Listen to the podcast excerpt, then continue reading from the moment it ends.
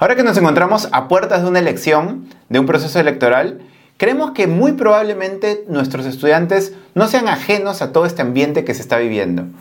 Por ello creemos que podemos aprovechar todo este ambiente electoral para desarrollar las competencias del currículo junto con ellos y poner ese tema sobre la mesa al servicio del aprendizaje. Esta semana en el laboratorio docente vamos a ver cómo aprovechar justamente este ambiente electoral para trabajar y desarrollar las competencias del currículo junto con nuestros estudiantes. Comencemos.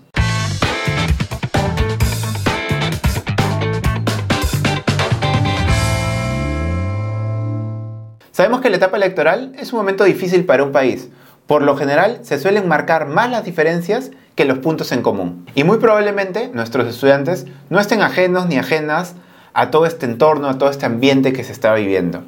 Posiblemente ellos están escuchando en casa o con amigos distintos puntos de vista, distintos puntos a favor y en contra de distintos candidatos. Es muy probable también que nuestros y nuestras estudiantes estén escuchando de las propuestas que cada candidato ofrece.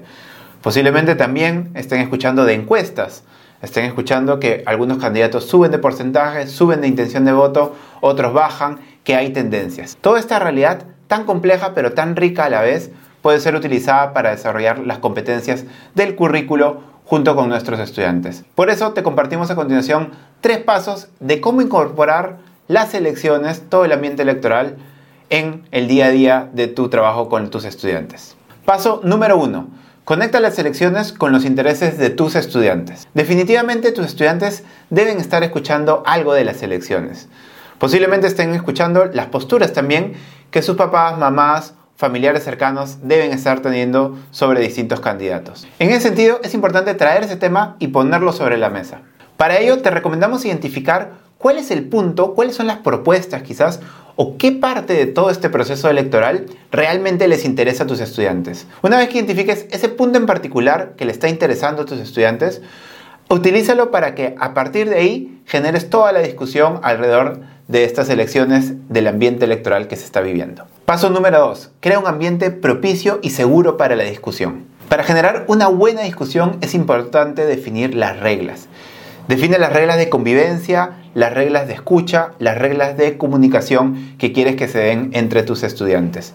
Posiblemente cada uno de tus estudiantes traiga ciertas posturas que ellos mismos han adoptado o que han escuchado quizás en sus familias. El ambiente seguro que crees también tiene que permitirle a los demás estudiantes quizás decir algún argumento en contra de lo que otro compañero ha manifestado. Crea con ellos reglas suficientemente rígidas que no permitan las faltas de respeto en la discusión, pero al mismo tiempo suficientemente flexibles para que se pueda ver un diálogo y un intercambio de ideas de manera alturada. Finalmente, paso número 3. Vincúlalo con el currículo. Los procesos electorales son fuentes muy ricas para desarrollar las competencias de las distintas áreas del currículo. Se puede desarrollar la matemática, la comunicación, las ciencias sociales, la ciudadanía. En matemática, por ejemplo, podemos utilizar las encuestas para desarrollar las competencias del área. Podemos analizar junto con los estudiantes las intenciones de voto por localidad, por región, por género, para cada uno de los candidatos. También junto con los estudiantes podemos crear un proyecto en la cual se genera una elección interna dentro del colegio.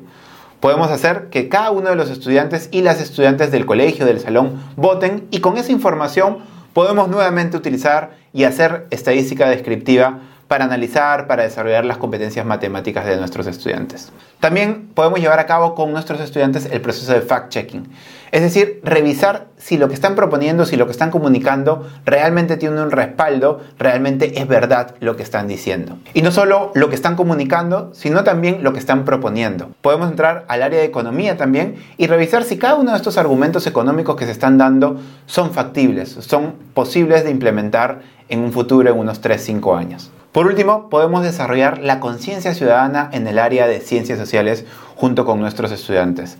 Podemos analizar los procesos electorales, la representatividad que tiene la democracia y podemos también hacer proyectos en los cuales se genere un jurado nacional de elecciones, se genere una oficina nacional de procesos electorales, ciudadanos y que de cierta manera se represente un proceso electoral dentro del colegio, dentro del salón. Todas estas distintas actividades ayudarán a que los estudiantes comprendan de manera mucho más profunda qué es un proceso electoral, sus consecuencias y sus beneficios para un país. Esos son los tres pasos que no queríamos dejar de compartir con ustedes, basados en buenas prácticas de cómo se abordan esos temas también en otros países. Creemos que como docentes no tenemos que estar aislados de la sociedad y más bien incorporar todos los temas de la actualidad, todos los temas de coyuntura para desarrollar mejor las competencias del currículo junto con nuestros estudiantes. Si te gustó este video, no olvides darle like y compartirlo en todas tus redes sociales. También suscríbete al canal en caso que todavía no lo hayas hecho. Cada semana compartimos recomendaciones, información importante, investigaciones que te pueden ayudar a ti a mejorar tu labor como docente. Que tengas una excelente semana. Nos vemos. Chao.